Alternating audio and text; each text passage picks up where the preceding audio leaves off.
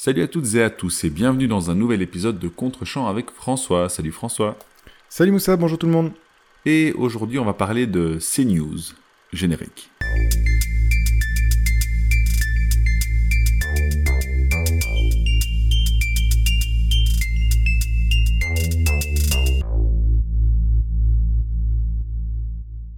Le film du jour est un sujet compliqué. Sorti en 2022, The Conference de Matti Göschonek relate dans un mouvement presque documentaire la tristement célèbre réunion d'une heure et demie tenue par les principales autorités nazies à Berlin en 1942, destinée à régler les détails logistiques de la solution finale, autrement dit le génocide organisé institutionnellement et à grande échelle des populations juives de toute l'Europe. Basé sur le compte-rendu officiel établi par Adolf Eichmann, le, film consiste en un huis clos étouffant et effrayant, dont l'objectif est de dépeindre au plus près de la réalité, ce qui, dans le langage filmique, implique une absence d'effets de mise en scène et de musique, la façon dont le mal s'organise et se déploie dans une rationalité implacable. Alors ce projet, Moussa, euh, ce film, ce huis clos de ces officiels euh, nazis qui ourdissent la solution finale, euh, t'a-t-il convaincu? Alors pour la première fois, bon, déjà je suis pas connu pour prendre des notes euh, qui ressemblent à quelque chose, mais pour la première fois, je pense que j'ai zéro, enfin j'ai zéro note, j'ai rien devant moi, j'ai rien écrit. Wow. Euh, donc j'y vais vraiment euh, freestyle, euh, ce qui risque de faire de cet épisode un épisode soit très court, soit très long. On verra. C'est très difficile. J'ai détesté regarder ce film ouais. pour plusieurs raisons. Tout, tout d'abord, alors ça partait mal, mais ça c'est purement subjectif, parce que le, le sujet de la Seconde Guerre mondiale a tellement été traité au cinéma Mhm. euh, que de base j'ai une allergie au genre euh, et, et même plus globalement aux films de guerre. Il y a des films que je n'ai jamais vus, euh, des, des connus hein, comme euh, le Il faut sauver le soldat Ryan, euh, plus récemment 1917 euh, de Mendes. Oui. euh, dont j'ai entendu beaucoup de bien et, euh, et qui me plairait très probablement, mais j'ai vraiment du mal en fait avec ce genre tant il a euh, fait l'objet d'adaptation, enfin d'adaptation plutôt d'inspiration au cinéma. Néanmoins, tu l'as dit, ici on est dans un film très différent, on est dans un huis clos déjà, qui est quand même un genre qui, qui me plaît beaucoup et dont un des Mhm. plus dignes représentants euh, de, de ton réalisateur, ou d'un de tes réalisateurs préférés, Sidney Lumet, euh, 12 hommes en colère pour euh, ne pas le citer, est un film que, que j'affectionne énormément. C'est très intéressant ce que tu dis. Parce que je voulais justement parler de ce film-là, mais ça Mais je, je n'en doute pas, c'est ce pour ça que je te tends la perche. Ouais, ouais, on en parlera. Parce qu'effectivement, des... il y a des similarités, en fait. Le fait que ce soit un huis clos le rend éminemment intéressant. Il y a, encore une fois, mais bon, c'est... Tu, tu es, tu mets le cynique dans le cinéma, en fait, euh, François. On est encore une Mhm, fois face mhm. à une situation extrêmement euh, cynique. Et pour le coup, vraiment, au, au sens propre, on a Oui. cette, cette froideur et cette facilité avec laquelle ces cols blancs, euh, puisque- enfin ces cols blancs militaires pour la plupart, mais pas que, on a aussi des, juste des, des représentants politiques qui sont en train de, de parler euh, d'une chose abominable avec, enfin, comme si c'était euh, une euh, réunion du lundi au boulot, quoi. À la limite, cette extrême froideur crée presque un détachement euh, de la part du spectateur. C'est-à-dire Mhm. que il y a un moment donné où même moi je me dis mais enfin oui euh, fondamentalement ce dont il parle est, est absolument horrible, mais il y a un détachement tel que même nous on, on- on- on se dit on- allez on en, on en viendrait presque à croire que c'est de la fiction alors que ça ne l'est pas. Ce n'est pas de la fiction, c'est adapté de quelque chose de très réel, d'absolument Oui. euh, effroyable, mais on, on a du mal à se sentir euh, investi dans, dans dans les horreurs qui sont euh, qui sont évoquées. Donc voilà, je je je sais pas du tout comment me, me situer par rapport à, à ce film. Euh, j'ai j'ai vraiment eu du mal, euh, pas forcément à cause du fond, mais plutôt à cause de, l'exécution. Je ne sais pas si c'est un coup de génie euh, ce qui a été fait ou si c'est euh, euh, si, si ça a été raté, tout simplement. J'ai beaucoup de mal à me situer et c'est c'est un film que je vais devoir digérer pendant, je pense, un petit temps. Euh, heureusement qu'on a encore le temps avant notre, notre classement parce que je serais incapable de, de situer ce film pour l'instant. Euh, néanmoins, il y a quelques éléments quand même sur lesquels je veux, je veux revenir de façon plus concrète. Euh, tout d'abord, évacuer le, le jeu d'acteur qui est incroyable. Euh, chaque prestation est, enfin, on dirait des nazis. alors, je, vous me direz, c'est normal, hein, c'est, après tout, c'est ce qu'ils dépeignent. Sauf que on dirait des nazis, c'est-à-dire que les personnes que je vois, c'est des acteurs dont je, je, crois que je connais le l'acteur principal, euh, Philippe euh, Hochmeier, je sais pas comment ça se prononce. qui joue à Heydrich. Ouais. Oui, tout à fait. Donc, c'est terrible. Oui, oui, qui, qui comme je dis, en fait, on dirait des nazis, c'est-à-dire que c'est, mhm. j'ai rarement vu des euh, acteurs capables d'incarner aussi bien ce qu'ils sont censés euh, représenter. Et, euh, et, ça, c'est vraiment bluffant. Donc, je, je, voilà, je voulais quand même insister sur ce point. Le fait, effectivement, que y ait une dimension absolument silencieuse dans le film. Tu l'as dit, il n'y a pas de musique. Ça rend d'autant plus froid et d'autant plus, comment dire, banalement cruel, j'ai envie de dire, ce, ce, qui est en train de se dire. C'est prenant et à la fois c'est déstabilisant. Et je pense que c'est voulu, euh, mais voilà, c'est c'est un un angle d'attaque du, du sujet qui est, je ne sais pas, encore une fois, soit très très intéressant, soit complètement à côté de la plaque, je ne sais pas, c'est c'est très particulier. Euh, donc voilà, j'ai parlé de l'acting. Euh, le deuxième point que je voulais aborder, euh, et je l'ai dit un petit peu en intro, ce qui est intéressant dans cette séquence, donc on est en 1942, on n'est pas au début de la solution finale, on est dans le processus. Et ça, en fait, je pense que c'est un des éléments les plus ingénieux. Euh, c'est qu'en fait, on n'est pas dans l'élaboration d'un projet, on est dans euh, la continuité d'un processus. Et ce qui est, intéressant, c'est que ce, processus, il est abordé par les personnages durant ce huis clos, puisqu'il y a des désaccords, il y a des propositions, il y a des personnages qui pensent qu'on devrait procéder autrement euh, par rapport à toute une série de choses. Je vais donner un exemple.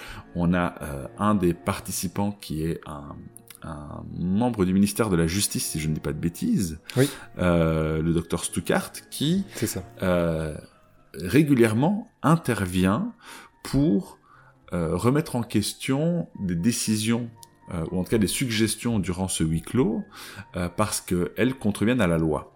Encore une fois, on est dans cette cruauté absolument froide, puisqu'on parle du fait de savoir si les personnes qui sont nées, donc les personnes juives, euh, qui sont nées d'un parent juif et d'un parent non juif, sont considérées comme juifs ou pas. Donc, que dit la loi à ce sujet? Et on, on, discute de ça avec une telle euh, banalité que finalement, elle nous rappelle euh, notre actualité à nous, où on a ben, encore dans l'actualité toute récente, euh, des membres euh, du Parlement français, pour ne citer que lui, mais c'est malheureusement loin d'être un phénomène seulement français, même s'il faut le dire, la, France est quand même un digne représentant de la fascisation de, l'Europe, euh, malheureusement, où on dit oui, oui, les, les Français, ils sont français, mais ils sont français comment Ces jeunes-là qui sont en train de participer à des émeutes, etc., où on remet en question en fait l'appartenance à l'identité nationale, et donc forcément, ben, on déshumanise des, personnes réelles avec une facilité déconcertante. On l'assume même. Euh, bon, on cite la France, mais je rappelle qu'en Belgique, on a également une députée, alors décédée aujourd'hui, je ne la citerai pas parce que j'ai pas envie de faire de la pub à son nom, mais qui, disait déjà, je pense, il y a une vingtaine d'années, euh, qu'il y avait des, Belges et des Belges entre guillemets, euh, une personne du PS en plus en Belgique, donc on n'est pas en, parle pas de la droite ici.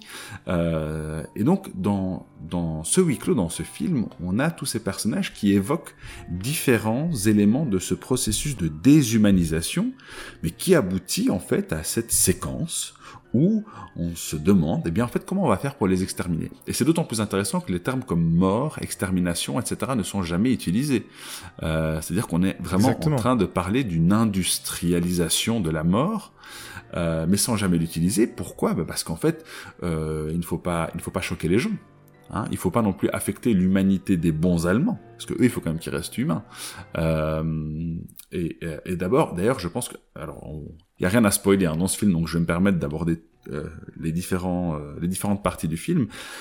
Il y a notamment euh, un membre donc de ce de ce petit comité qui à la fin euh, semble pris d'un excès de conscience oui. par rapport à euh, comment dire oui à l'industrialisation donc de la de la mort euh, en utilisant les chambres à gaz parce que cet élément là n'intervient qu'à la fin du film. En fait, il, il entame son intervention. Effectivement, il semble pris de remords et il dit mais est-ce que ce qu'on fait est bien moral? Tout à fait. Euh, et donc fatalement, ben, les personnages en face de lui euh, ont l'air de dire ben oui, ce sont des juifs après tout, donc il faut bien, faut bien les exterminer. Euh, mais lui euh, réagit, et je crois que c'est l'élément le plus cynique. C'est pas pour les juifs que je m'inquiète, C'est pour ces pauvres soldats allemands qui doivent quand même revenir au pays euh, en étant euh, euh, de bons petits Allemands, qui ne soient pas affectés psychologiquement par ce qu'ils vont devoir faire. et c'est absolument incroyable. Alors, je l'ai dit, il y, a vraiment des parallèles à faire. Hein. On a donc toutes ces émissions de télé, encore une fois en France, mais pas que, mais surtout en France quand même, où on, on débat de savoir si des personnes appartiennent euh, au, corpus euh, national, si ce sont des vrais Français ou pas. Euh, on a cette facilité à vraiment déshumaniser toute une catégorie de la population. c'est d'ailleurs une alarme qui est qui sonnée depuis des dizaines d'années. et à chaque fois qu'on qu'on ose évoquer euh, la moindre petite euh, référence à, à ce qui s'est passé en 40-45, eh bien, on, a tendance à nous dire, ah, point Godwin, point Godwin, oui, mais le point Godwin, certes, on n'en est peut-être pas là en France, et euh, je ne dis pas qu'on y sera, mais on est dans une phase de ce processus qui, à tout le moins, doit sérieusement, sérieusement inquiéter. Euh, encore plus euh, sous ce mandat où on est en train de virer vers un État policier, on a des policiers qui veulent, euh, ben, en fait, être au-dessus de la loi ou en cas avoir une loi sur mesure. Bref, il y a, y a, des choses qui sont très inquiétantes et qui partent en fait ben, de petits comités comme ça aussi où on discute avec beaucoup d'aisance de choses qui affectent la vie de, personnes réelles.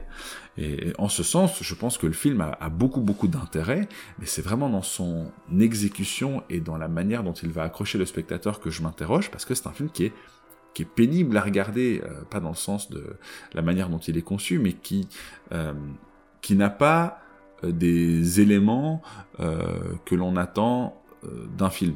On a parlé donc des, des 12 ans en colère, je te laisserai en parler davantage, je sais que c'est un film que tu aimes beaucoup aussi, euh, mais on, a dans 12 ans en colère des séquences qu'on peut assez facilement identifier et distinguer les unes des autres. Mhm. Euh, ce qui fait que ça donne un rythme au film bah, qui le rend, en plus de, de son sujet euh, éminemment sérieux et important, et je dirais même très important pour son époque, hein, puisque il s'agit de la peine de mort en l'occurrence, euh, et pas, pas, que, mais c'est un des thème centre du film. Et donc, le film, malgré son sujet sérieux, malgré le fait qu'il s'agisse d'un huis clos, a un rythme euh, qui fait qu'on est vraiment dedans du début à la fin. Ici, j'ai l'impression qu'on a un peu perdu ce rythme et, euh, qu'on doit s'accrocher un petit peu malgré nous et malgré la, cette, cette, lourdeur et cette c'est pas pas vraiment une monotonie hein, parce qu'il y a aussi des éléments qui qui, qui, qui permettent de de, créer un, une espèce de, sorte de, de rythme, mais c'est pas la même chose que dans le film de, de Sidney Lumet. C'est difficile évidemment d'être plus clair parce que je pense qu'il faudrait montrer le film pour pouvoir l'expliquer.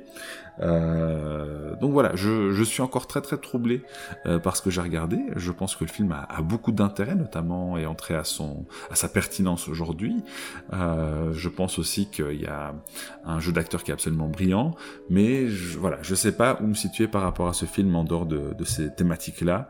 Euh, je le trouve néanmoins très intéressant. Rien que pour ça, je te, je te remercie de me l'avoir montré. Mais voilà, je ne sais pas quoi en dire de plus, donc je te redonne la parole. Eh ben, il y a déjà eu beaucoup de choses et euh, je pense que ce qui est intéressant, c'est d'essayer de mettre des mots justement sur tes, tes sentiments et tes perceptions, qui me semblent assez, euh, enfin tout à, tout à fait, tout à fait juste et l'instinct est tout à fait sûr, mais on va essayer de mettre des mots un peu plus précis sur ce que sur ce que tu as pu ressentir éventuellement et voir si ça corrobore ce que tu nous as dit ici. Euh, D'abord pour le contexte, le projet a été vraiment établi pour la télévision. Euh, le réalisateur Matti Gochonek est, est, a à son actif plus d'une cinquantaine de téléfilms et ça se voit. Vraiment... Je, ouais, je tiens à dire ça se voit. C'est pas, pas une mauvaise chose. Du tout, du tout, mais ça a vraiment été initialement conçu par un téléfilm avant d'être porté euh, au cinéma et effectivement ça va se voir dans la forme puisque on a vraiment un abandon ou un renoncement à la forme cinématographique au profit d'une approche presque bien sûr télévisuelle mais aussi documentaire. Ça passe par quoi cette approche documentaire? C'est qu'il y a un refus d'utilisation de musique en effet, euh, très peu d'effets de mise en scène et forcément on met en scène un huis clos qui se passe dans une qui, montre une réunion administrative, ben ça va passer essentiellement par énormément de chants et de contre-chants. Mais puisqu'on est dans une sorte de renoncement de la forme cinématographique, le chant contre chant, je trouve, dans le film, euh, n'a pas beaucoup d'intérêt. C'est-à-dire qu'il ne va pas nécessairement souligner l'état psychologique des personnages ou montrer plus que ce qui est dit. euh, comme ça pourrait être le cas dans d'autres films qu'on a vus précédemment, où le chant contre chant a un véritable effet, euh, est un langage particulier. Ici, on est vraiment plus dans une sorte d'esthétique, mais qui n'a pas beaucoup de discours qui va au-delà de, du scénario et du jeu d'acteur. Donc on est vraiment dans un, film de scénario ici, puisque tout va passer par le dialogue. Il y a très peu de mise en scène, donc voilà en quoi ce projet effectivement semble plus télévisuel que cinématographique. Alors, pour commencer à mettre des termes sur ce que tu as, perçu et sur, quoi tu, nous as déjà orienté, ben, le film, je trouve, là où il, là, une de ses, grandes réussites, c'est la, façon qu'il a d'illustrer ce que euh, d'autres ont appelé avant lui le langage totalitaire, c'est-à-dire l'utilisation d'un verbiage technique fait de périphrases qui permet de ne jamais formuler des idées subversives.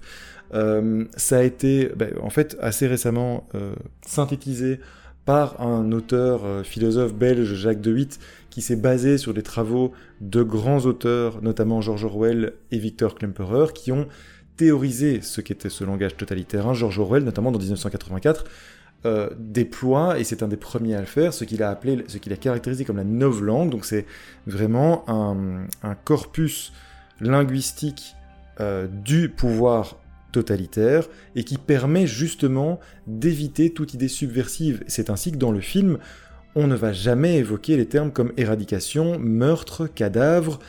Tout va être expliqué sous forme purement logistique, technique, technocratique c'est-à-dire euh, avec vraiment des, termes qu'on retrouve aujourd'hui dans des réunions de management. Euh, typiquement, on va parler d'efficacité, euh, on va parler d'optimisation, d'objectifs, mais la réalité crue n'est jamais mentionnée parce que ça permet de se détacher évidemment de ne jamais amener l'aspect moral, l'aspect éthique dans la discussion. C'est vraiment l'illustration de ce qu'est le langage totalitaire. Et comment Comment est-ce que ce langage totalitaire se met en place? Eh bien, par tout un arsenal, un outil institutionnel, administratif, qui est en fait, qui là aussi, rappelons, euh, rappelons un autre grand esprit, mais Dostoïevski a démontré, et en tout cas a beaucoup travaillé, euh, ce qu'il appelle l'extase administrative. Et donc, dans des régimes totalitaires, hein, puisque on, a parlé de ces réunions avec des langages très technocratiques qui, je trouve, rappellent très fort des, réunions de conseil d'administration, euh, un langage qu'on peut associer au capitalisme, mais ici, on est vraiment dans l'aspect totalitaire, et cet aspect totalitaire ne concerne malheureusement pas que le capitalisme ou le néo-capitalisme, puisqu'on sait que des régimes euh, totalitaires, communistes notamment, se sont énormément appuyés sur cette fameuse machine administrative, cette machine de l'État qui déréalise, euh, qui déshumanise, c'est encore le cas par exemple du gouvernement chinois, et donc cette extase administrative est l'outil sur lequel s'appuie le régime totalitaire nazi, et je trouve que là le film le démontre très bien, et c'est d'autant plus difficile qu'on reste dans une dans la, monstration d'une conférence, donc de personnes qui parlent, et je trouve que ce que le film réussit plutôt, euh, c'est à créer un effet de sidération, et je pense que ça peut, se rapprocher de ce, que tu, évoquais lorsque tu parlais de ton trouble, mais je trouve que l'effet de sidération est assez réussi parce que nous avons conscience de ce dont il parle, mais la, la légèreté avec laquelle ces sujets sont abordés cette espèce d'autocongratulation systématique de ces, dignitaires nazis euh, qui, sous couvert effectivement, de, je le disais, un verbiage très technique et euh, fait d'objectifs, d'optimisation, ils sont enfin en, réalité en train de régler le sort de millions de personnes à travers l'Europe. Euh, et ça, il y a vraiment un effet de sidération qui se crée parce qu'on sait toute l'horreur et tout le mal qui est en train de se déployer à travers ce langage qui nous est tout à fait familier en fait, euh, et, derrière lequel il se cache, et cette rationalité qu'il déploie est je trouve assez effrayante. Alors effectivement, euh, le comparatif avec 12 hommes en colère, moi m'a sauté aux yeux, et c'est marrant parce que je voulais t'en parler, puisque il se trouve que c'est un, de nos films préférés à tous les deux. Euh, et il y a presque un effet dans ce film de miroir déformant avec 12 hommes en colère. Sauf que, sauf que, évidemment, les deux films se rapprochent parce que ce sont des huis clos euh, mais aussi parce que ce sont des films dont le sujet principal, l'enjeu central, est absent et invisible. dans, 12 hommes en colère, dans 12 hommes en colère, c'est un jury qui va se charger de régler le sort d'un jeune homme noir et de savoir s'il est innocent ou coupable, et donc s'il est innocenté, donc relaxé ou envoyé à la mort. Euh, dans, mais... dans Deux hommes en colère, euh, non, le, personnage n'est pas noir, on le voit au début. Hein. Autant pour moi, j'ai vraiment ce souvenir que c'est un, que un personnage noir, mais en tout cas, c'est tout le film euh, consiste à régler le sort d'un accusé. Tout à fait. Et de savoir si il peut vivre ou mourir. mais cet, accusé est absent de tout, le, de tout le film, on le voit peut-être au début, mais l'enjeu de la réunion est vraiment de régler son sort par des gens qui ne connaissent pas. Ici également, c'est exactement la même chose qui se passe, sauf qu'évidemment il y a des différences. Dans 12 hommes en colère, euh, les membres du jury vont, à travers leurs discussions et leurs débats, vont se révéler individuellement. C'est-à-dire qu'ils vont progressivement, sous l'impulsion d'Orifonda, en fonction de leur réaction et de leur, de, de, leur décision individuelle, explorer et éprouver leurs préjugés et tous ensemble, en éprouvant et en confrontant et, et parfois en, en abattant leurs préjugés, ils vont aller ensemble vers un idéal de justice. Dans la conférence, les intervenants, tous les intervenants, tous ces dignitaires nazis, ils agissent bien sûr pour et selon leurs intérêts personnels, Néanmoins, ils sont toujours dans un objectif de servilité par rapport à un système. Et ça, c'est très différent de, de, 12 hommes en colère. Et c'est là, je pense, que l'abandon de la forme cinématographique déforce le film, puisque ce qui rend 12 hommes en colère absolument passionnant, c'est que, bien sûr, son sujet est extrêmement intéressant et c'est une radiographie de la société américaine de l'époque, mais Lumet s'appuyer sur des effets de cinéma pour montrer les destins individuels de chacun des jurés. Et là, le, champ contre champ, l'utilisation du champ contre champ va avoir tout son sens, puisque à mesure que la tension va monter, que la, la chaleur va monter, en fait, Lumet peut s'appuyer sur la fiction pour montrer, pour euh, justement sortir de la rationalité et montrer toute la subjectivité, toute l'intériorité, tout l'expressionnisme de chacun des personnages, pour les identifier, etc. Et ça, c'est la, la fiction permet ça. Or, ici, je pense que Gochonek est dans un mouvement qui me semble assez louable. Je pense qu'il se, il se refuse à faire intervenir la fiction par respect et par déférence pour le sujet. Le sujet est trop grave, je pense, mhm. pour lui, pour s'appuyer sur les moyens de la fiction. Mais donc, ne pouvant pas utiliser ces différents moyens comme le chant contre chant en tant que langage, comme vraiment le fait de euh, d'instaurer, de créer des personnages presque de fiction, de romancer en fait certains personnages et de leur donner des objectifs précis, il est obligé de rester dans une approche très froide, très clinique, presque documentaire, et donc effectivement ça déforce en partie euh, le film. En tout cas, ça le rend beaucoup plus froid, beaucoup plus rationnel.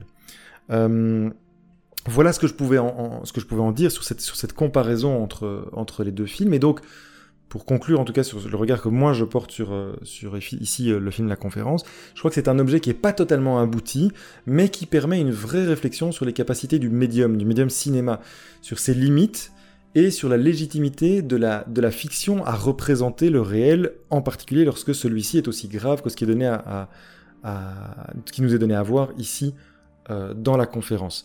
C'est vraiment très très... c'est effectivement assez perturbant, mais je pense que c'est pas totalement abouti. Euh, mais je, ne, pourrais pas dire en quoi le film aurait pu être traité différemment pour aller vers cette forme plus aboutie. Je crois que dès l'instant, mais par exemple, un langage que le cinéma pourrait être le seul à, présenter, s'il fallait présenter l'horreur, comme ici, une manière alternative de le présenter, c'est effectivement de confronter avec un, montage parallèle, les discussions extrêmement froides et rationnelles de l'Assemblée, de ce conclave de dignitaires nazis, avec des images, par exemple, réelles, de, donc de la réalité des camps de concentration.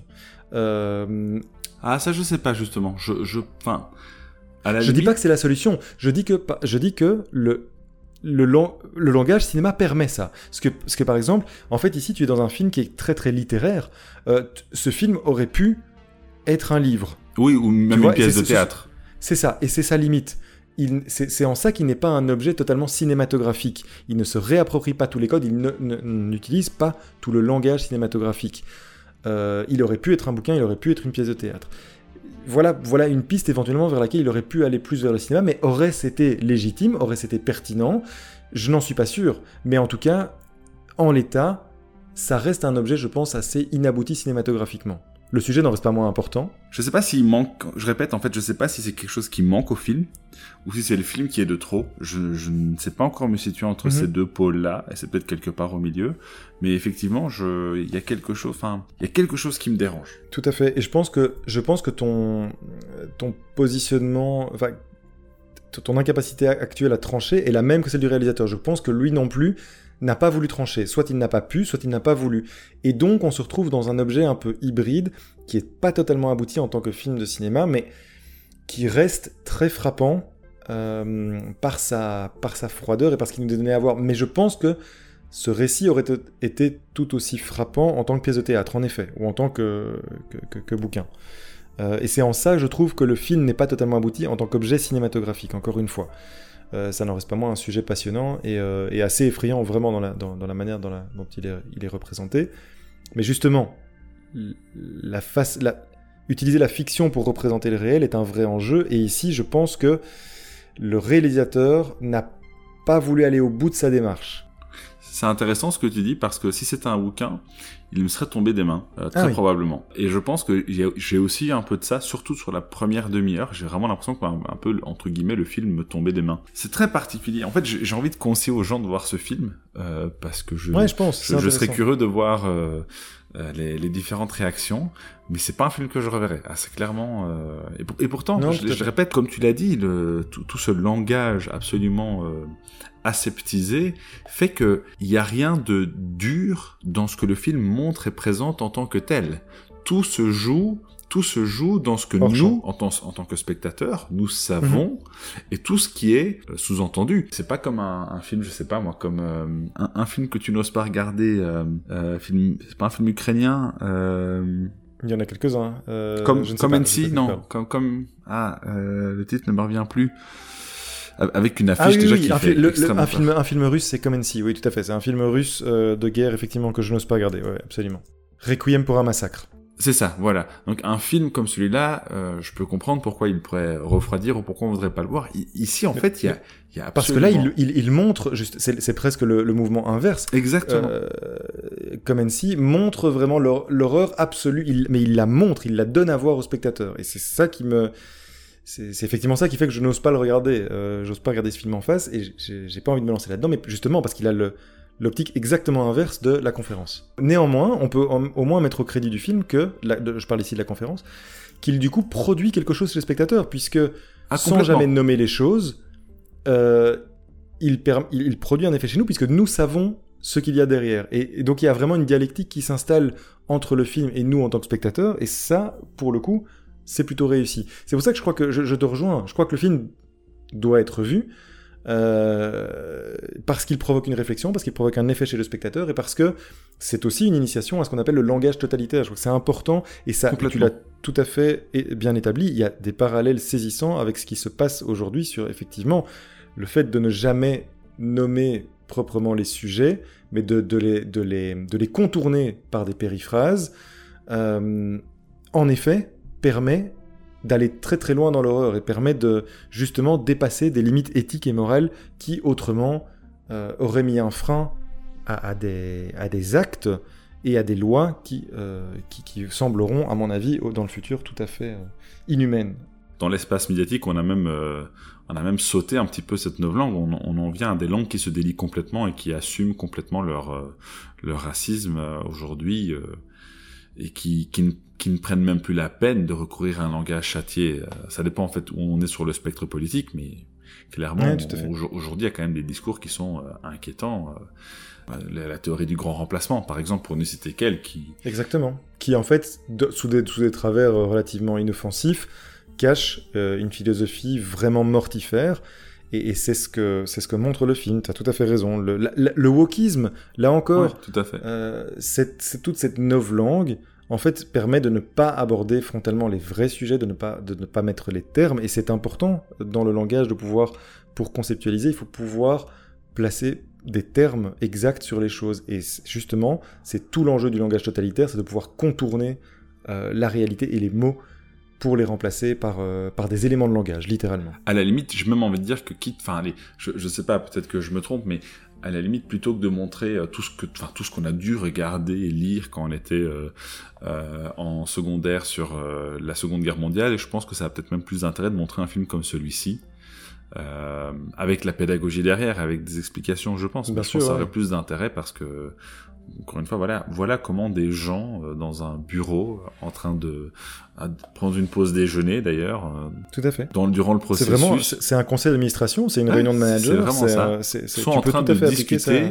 De Ouais. l'extermination de 11 millions de personnes, quoi. Tout à fait. Sans jamais dire que c'est de, ce- de cela dont il s'agit. C'est vraiment le principe. Et en, en précisant bien que c'est de leur faute à eux. C'est- eux qui sont juifs. C'est-à-dire, C'est ça le problème. C'est eux qui sont qui, qui de leur impureté intrinsèque nous contaminent. Euh, D'ailleurs, le terme autodéfense est utilisé à un moment. C'est ça. On se défend. Systématiquement. Euh, Systématiquement. c'est le langage, ouais. par exemple, des flics aujourd'hui, euh, des, des flics qui tuent les émeutiers. Ah, absolument. C'est tout. C'est exactement le même langage.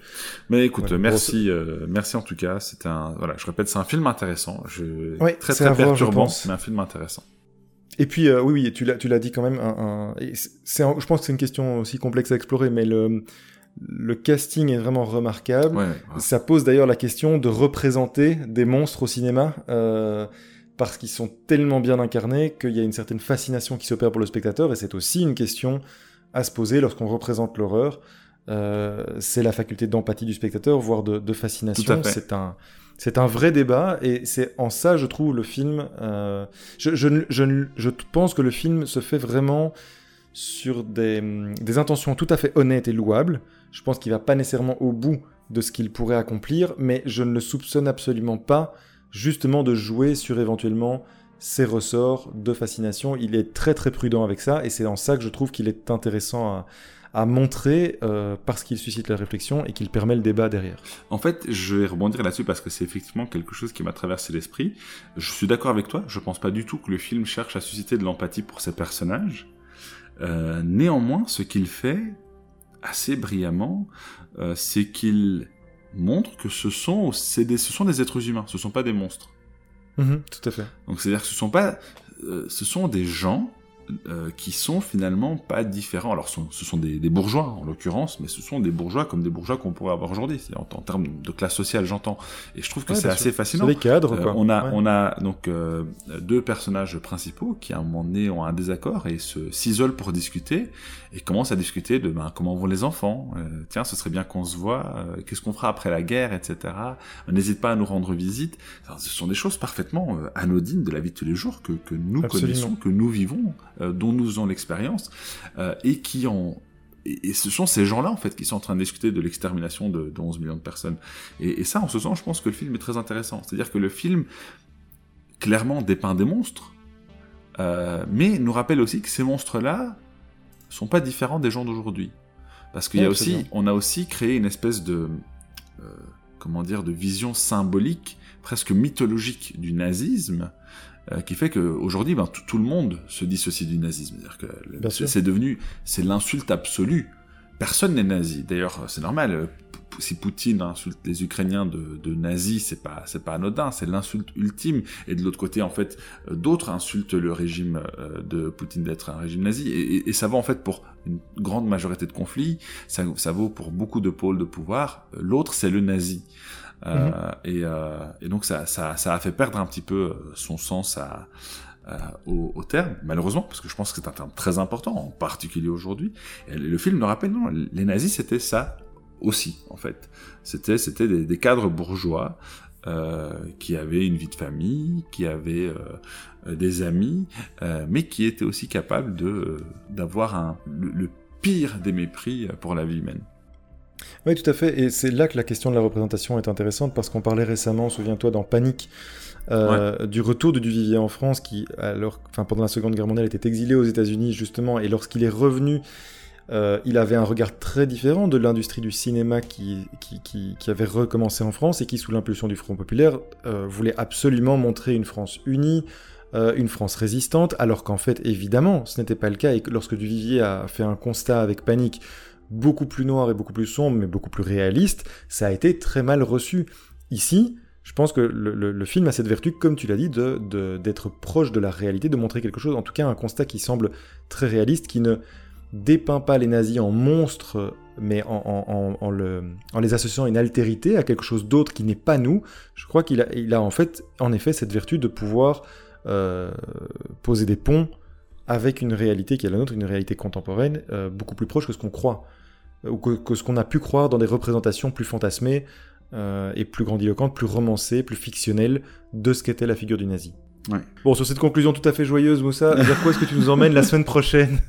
Eh bien écoute, pour la semaine prochaine, euh, je, triche un peu, parce que même si on reste aux États-Unis, c'est un film américano-néo-zélandais de Peter Jackson. Un film qui est pas, alors, qui est, on va dire, connu auprès d'un public euh, d'initiés je dirais, mhm. euh, puisqu'évidemment Peter Jackson, on pense surtout au Seigneur des Anneaux. Il s'agit de Frighteners, un film de 1996 avec Michael J. Fox. voilà, voilà. Changement de registre, mais c'est très bien. Oui, oui, je, je pense qu'on a besoin d'une comédie après ça.